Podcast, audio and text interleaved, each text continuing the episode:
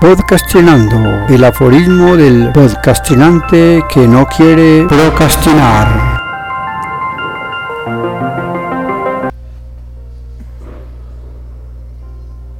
Aforismo número 7. Si escuchamos la naturaleza, el mundo estaría en mejores condiciones.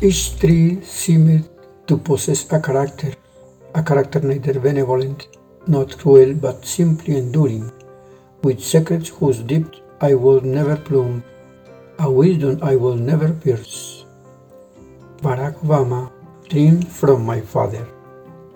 Cada árbol parecía poseer un carácter, un carácter ni benévolo ni cruel, pero simplemente perdurable, con secretos cuya profundidad nunca colmaba, una sabiduría que nunca perforaría. Barack Obama, Sueños de mi padre. Baobab resiliente. Si bien es cierto que la resiliencia es la capacidad que tiene una persona o un grupo de recuperarse frente a la adversidad para seguir proyectando el futuro, en ocasiones esas circunstancias difíciles o los traumas permiten desarrollar recursos que se encontraban latentes y que el individuo o grupo desconocía hasta el momento. Por eso, quiero compartir en este capítulo la historia de un árbol cuyo nombre es conocido por muchos lectores asiduos. Es un día normal para la humanidad. El ajetreo de la cotidianidad no le permite notar la situación que se está presentando. El aire está enrarecido, pero muy pocas personas se dan cuenta de que el monóxido de carbono invade nuestro planeta.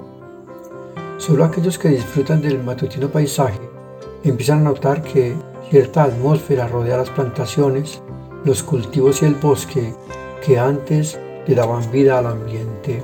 Bertulfo, que se encuentra entre los que suelen disfrutar de un clima sano en medio de la salvajada que rodea el microclima, parece notar que algo hirviendo, como un vaho, emana de los centenarios árboles, queriendo transpirar para no dejarlos ahogar dentro de su propia existencia. Un poco inquieto empieza a tomar fotos con su celular para ver si lo que ve con sus ojos se alcanza a reflejar por el lente de su cámara. Toma las fotos y se dirige al café internet más cercano para verificar lo que ve con lo que guarda en su aparato de comunicaciones. Conecta el celular al computador, ingresa en mi PC y en la carpeta aparece el nombre de la marca de su dispositivo portátil. Despliega la carpeta y empieza a visualizar una por una las fotos y los videos que de tiempo atrás tiene guardados. Su hija abrazando a la nieta cuando baja por el tobogán de los juegos infantiles. Una morsa de circo que presenció en un balneario cuando andaba por Cancún y otras cosas que lo transportaron a su vida en pequeños recortes con el recuerdo de sus imágenes ahora guardadas en la memoria del aparato, mas ya no en la suya. Finalmente, llega a lo que considera su objetivo primordial, los árboles. Efectivamente, en las fotos se registra un vapor exuberante que envuelve los árboles, intercambiando información por medio del aire y la tierra, como queriendo entrar, conteniendo su fotosíntesis a fuerza de resistencia.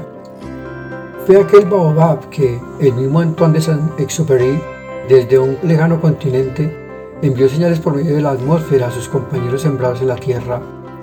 La señal era clara no permitir más emisiones de gas intoxicante en su follaje, no permitir que el hombre pusiera en sus manos el trabajo total de la limpieza ambiental con tanta indiferencia, no permitir que se siguieran talando sus contemporáneos ni los recién nacidos brotes de su prole solo para construir con sus mismas provisiones, entre paréntesis, construcciones de madera, pero al final madera muerta que se expone al oprobio, uniéndolas con otras para dar una presentación más natural, natural para el hombre, pero que no deja de ser naturaleza muerta para la gran extensión de masa verde que se encuentra en vía de extinción.